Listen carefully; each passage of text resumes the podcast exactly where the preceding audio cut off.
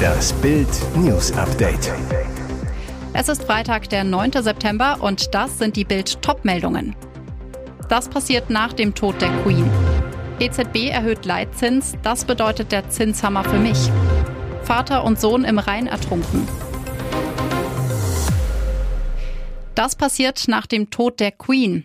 London Bridge ist down. Der Satz, auf den England seit Jahren vorbereitet war, überrollt jetzt wie eine Schockwelle das Land. Mit diesen vier Worten ist am Donnerstag der Tod der Queen verkündet worden. Ganz wie es das Protokoll vorsieht.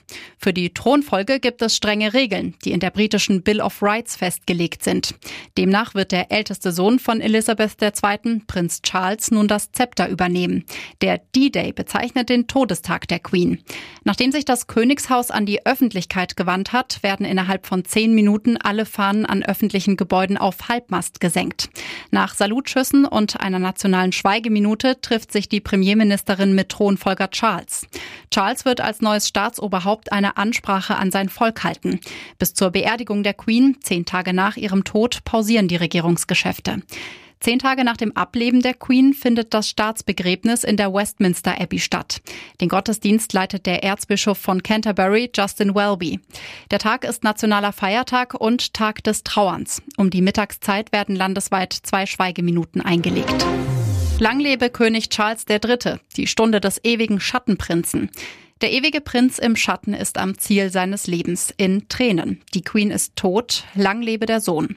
Charles hätte mit seinen 17 Millionen Euro Jahreseinkünften durch seine Ländereien in Cornwall ein weltweiter Playboy werden können.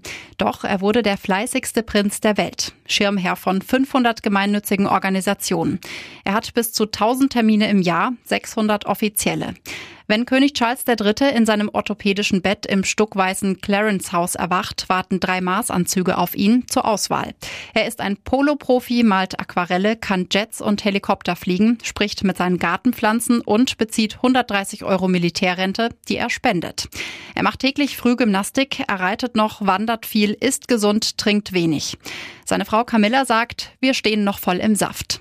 Charles schmunzelte einmal, wenn man als Queen bis 95 kommt, ist es nicht mehr so einfach. Mit 73 ist es schlimm genug.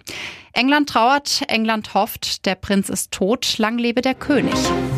Die Europäische Zentralbank erhöht die Zinsen. Das beschloss der mächtige EZB-Rat am Donnerstag, wie die Notenbank in Frankfurt mitteilte. Demnach steigt der Leitzins um ganze 0,75 Prozentpunkte, so viel wie noch nie in der Geschichte der Zentralbank. Dadurch liegt der Leitzins bei 1,25 Prozent. Aber was bedeutet dieser Schritt für mich? Bild beantwortet die wichtigsten Fragen zur EZB-Zinswende. Eine Zinserhöhung ist zunächst gut für Sparer. Sie bekommen mehr für ihr Sparguthaben. Der Chef des Verbraucherportals Bialo, Sebastian Schick, sagt zu Bild, wir gehen davon aus, dass sich die Aufwärtsdynamik bei den Tages- und Festgeldzinsen nach dem historischen EZB-Zinsentscheid in den nächsten Wochen beschleunigen wird. Das bedeutet auch, dass die Zinssätze fürs Tages- und Festgeld weiter steigen werden. Für den Traum vom Eigenheim ist ein höherer Leitzins leider keine gute Nachricht. Sie müssen jeden Monat viel mehr für ihren Baukredit abdrücken. Stefan Schneider, Chefvolkswirt für Deutschland der Deutschen Bank Research, sagt zu Bild, da die EZB beabsichtigt, auch bei den nächsten Sitzungen die Leitzinsen kräftig anzuheben, dürften die Finanzierungskosten im Wohnungsbau weiter anziehen. Und ob Ratenkredit fürs Auto oder den neuen Fernseher, künftig wird auch das teurer. Traurige Gewissheit nach Leichenfund, Vater und Sohn im Rhein ertrunken. Der Vater, der seinen Sohn vor dem Ertrinken retten wollte, ist tot. Am Donnerstagabend bargen die Helfer die Leiche des Mannes im Rhein bei Wesel. Kurz darauf wurde ganz in der Nähe auch das tote Kind gefunden. Zwei Tage zuvor waren die beiden bei Duisburg im Rhein abgetrieben worden. Der Junge hatte gegen 18.45 Uhr im Wasser gespielt, als er von der Strömung erfasst wurde. Vater und Mutter sprangen hinterher, um ihr Kind zu retten. Ein Angler hörte die Hilferufe, konnte die Frau noch mit einem Kescher an Land ziehen. Polizei und Feuerwehr versuchten danach mit über 60 Helfern die Vermissten zu retten. An dem Großeinsatz waren auch Hubschrauber, Rettungsboote und Taucher beteiligt. Als am Abend die Dunkelheit einbrach, mussten die verzweifelten Rettungsversuche eingestellt werden. Die Leichen der Ertrunkenen wurden gut 25 Kilometer von der Strömung abgetrieben. Ein Polizeisprecher bestätigte in der Nacht, dass es sich bei den Leichen um Vater und Sohn handelt. Sie seien zweifelsfrei identifiziert worden. Die Mutter wird von Seelsorgern betreut. Golffahrer krachte auf B217 gegen Familien-SUV. Der Unfallort gleicht einem Trümmerfeld. Glas, Plastik und Metallteile liegen verstreut auf der Fahrbahn. Ein silberner VW Golf TDI steckt schrottreif verkeilt in einem schwarzen Mercedes GLS. Die B217 bei Ronnenberg-Weze, Region Hannover, bot am Mittwochabend ein Bild des Grauens. Nach dem Frontalcrash der Fahrzeuge sind drei Menschen tot und sechs zum Teil schwer verletzt.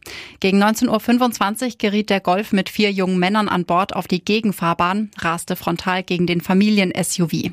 Zwei Golfinsassen überlebten den Crash nicht. Ein dritter starb nach Angaben der Polizei am Donnerstag in der Klinik.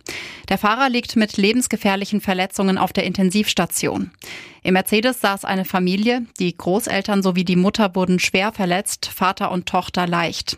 Rund 100 Feuerwehrleute, drei Rettungshubschrauber, sechs Rettungswagen und drei Notärzte waren im Einsatz. Für die Unfallaufnahme und die Bergungsarbeiten musste die B217 in beide Richtungen gesperrt werden. Der Verkehrsunfalldienst nahm die Ermittlungen zur Unfallursache auf. Der Schaden an den Fahrzeugen beziffert sich auf 57.000 Euro. Und jetzt weitere wichtige Meldungen des Tages vom Bild Newsdesk. Die Queen ist tot. Jetzt ist Elizabeth wieder bei ihrem Philip. Der Satz, den die ganze Welt fürchtete, ist nun Wirklichkeit geworden. Queen Elizabeth II. ist tot. Die Königin von England starb im Alter von 96 Jahren. Die Nachricht wurde um 19.32 Uhr deutscher Zeit vom Palast verkündet. Sie starb im Beisein ihrer Familie und ihres Ärzteteams auf ihrem Landsitz Schloss Balmoral. Der Palast ließ offiziell verlauten, die Queen schlief friedlich heute Abend in Balmoral ein. Prinz Charles ist nun König. Er wird heute nach London zurückkehren. Thronfolger Prinz Charles mit seiner Camilla, Enkel Prinz William und die Kinder der Queen reisten am Donnerstagabend alle zu ihr. Auch Prinz Harry, der noch in England war, eilte zu ihr, doch er kam zu spät. Er erreichte das Totenbett seiner Großmutter erst anderthalb Stunden nach der Palastmitteilung über den Tod der Queen. Der Tod der Königin bedeutet auch das Wegbrechen einer Konstante. 70 Jahre saß sie auf dem Thron, Millionen Menschen kennen nur Elizabeth II. als Königin von England. Ab jetzt ist alles anders. Es beginnt ein neues Zeitalter. Er war Elizabeths Liebling, Harry kam zu spät. Sein Blick ist niedergeschlagen, die Mundwinkel nach unten verzogen. Prinz Harrys Gesicht spricht Bände, als sein Auto am Schloss Balmoral in Schottland vorfährt. Der Herzog von Sussex hat es erst gegen 21 Uhr deutscher Zeit an das Totenbett seiner Großmutter geschafft, anderthalb Stunden nachdem der Palast den Tod von Königin Elizabeth II. verkündet hat. Am Nachmittag eilt Elizabeths innig geliebter Enkel mit dem Flieger von London nach Aberdeen, um in diesen schweren Stunden bei seiner Familie zu sein. Doch Harry kommt zu spät. Er verpasst den Moment, als die Queen ihren letzten Atemzug macht und sein Vater auf Balmoral zu König Charles III. wird. Sein Bruder William, sein Skandalonkel Andrew, Prinz Edward und Prinzessin Anne waren schon am Nachmittag angekommen. Ob die Queen zu diesem Zeitpunkt schon gestorben ist, ist unklar. Um 19.31 Uhr deutscher Zeit teilte der Palast mit, dass Elizabeth friedlich am Nachmittag eingeschlafen ist. Für Harry, das zeigt sein Gesicht, ist es ein besonders bitterer Tag. Der Prinz und seine Frau Herzogin Meghan haben zwar mit dem Königshaus gebrochen, doch seiner Großmutter stand er immer sehr nahe.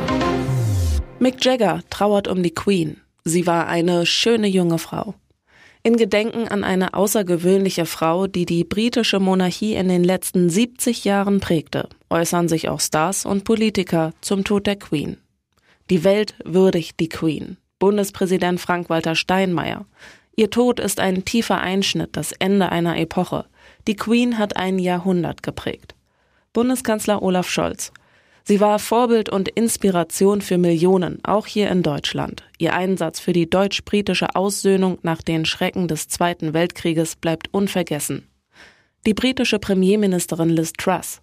Wegen ihr ist Großbritannien heute das großartige Land, das es ist. US-Präsident Joe Biden. Die sieben Jahrzehnte ihrer Herrschaft waren ein Zeitalter des beispiellosen menschlichen Fortschritts, in der sie auch in Krisen für ihr Land da war. Und Rolling Stones Sänger Mick Jagger.